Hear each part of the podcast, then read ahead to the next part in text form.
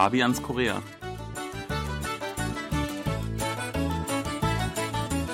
Herzlich willkommen, liebe Hörer. Es begrüßen Sie wie immer im Studio Fabian Kretschmer und Sebastian Razzalo, liebe Hörer.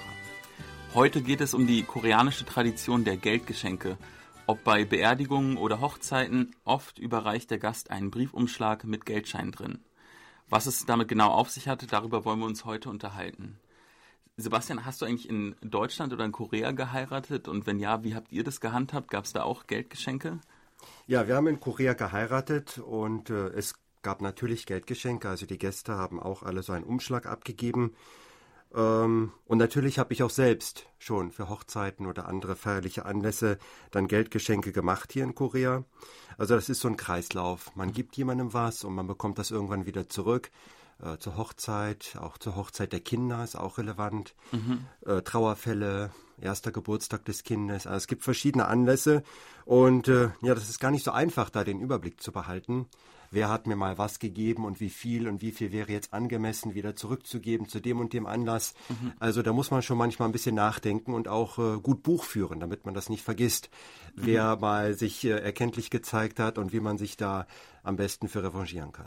Aber ich denke, das entscheidet man schon mit dem Fingergefühl, wie viel denn jetzt genau passend sind.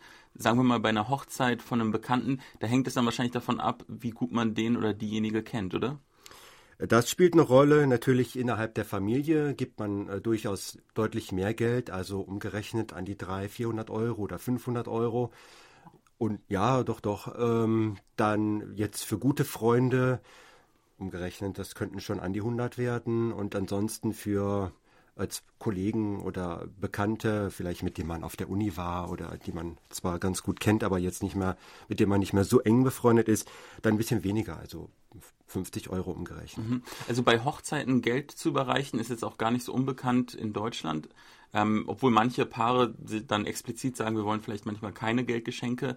Andere sagen, ja, ähm, bevor wir hier irgendwie unendlich viele unnütze Geschenke bekommen, wäre Geld eigentlich praktischer. Das wird dann ein bisschen individueller gehandhabt. Hier in Korea ist es schon auch weiter verbreitet, zum Beispiel auch bei Beerdigungen.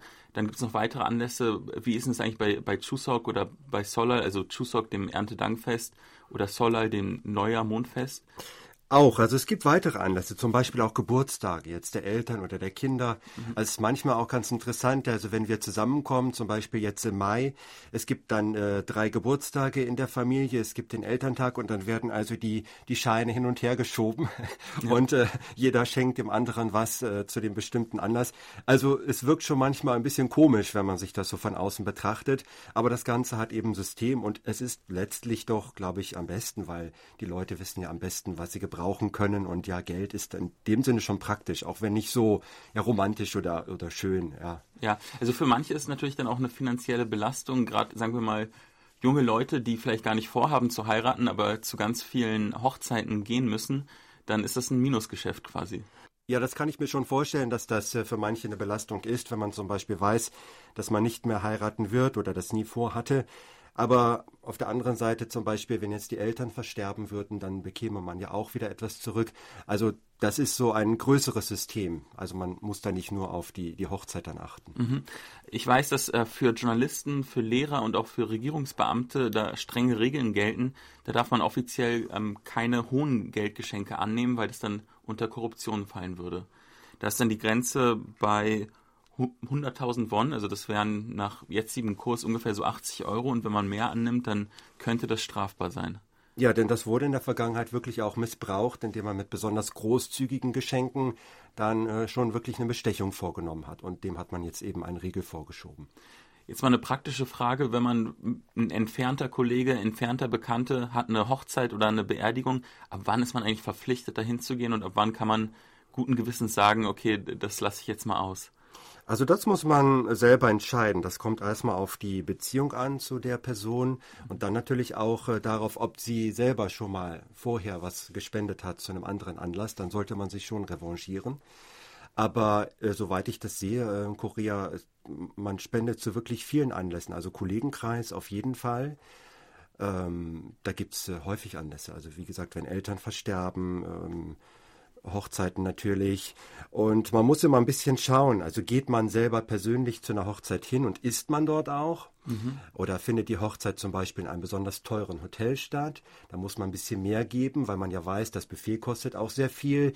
Also solche Dinge muss man auch ein bisschen berücksichtigen. Und dann gibt es häufig den Fall, dass man sagt, ähm, ich gebe jetzt lieber ein bisschen weniger und äh, ich werde da nicht essen. Mhm. Also ich zeige nur kurz mein Gesicht, sage Hallo und dann gehe ich auch wieder und esse da nichts. Also solche Möglichkeiten gibt es auch.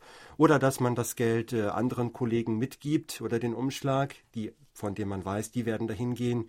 Die geben dann alles ab, die haben dann zehn Umschläge oder mehr und ähm, dafür essen die Leute dann nichts, dann kann man ein bisschen weniger geben. Also solche Überlegungen muss man schon anstellen, ja. Ich sehe, du hast da viel mehr Erfahrung als ich dann würde ich vorschlagen, bei der nächsten Hochzeit, zu der ich hingehe, beratschlage ich mich erstmal mit dir, wie viel denn an Geld dort angebracht ist. Okay? Ja, jederzeit. Also da gebe ich gerne Tipps. Bis zur nächsten Woche, lieber Hörer. Auf Wiederhören.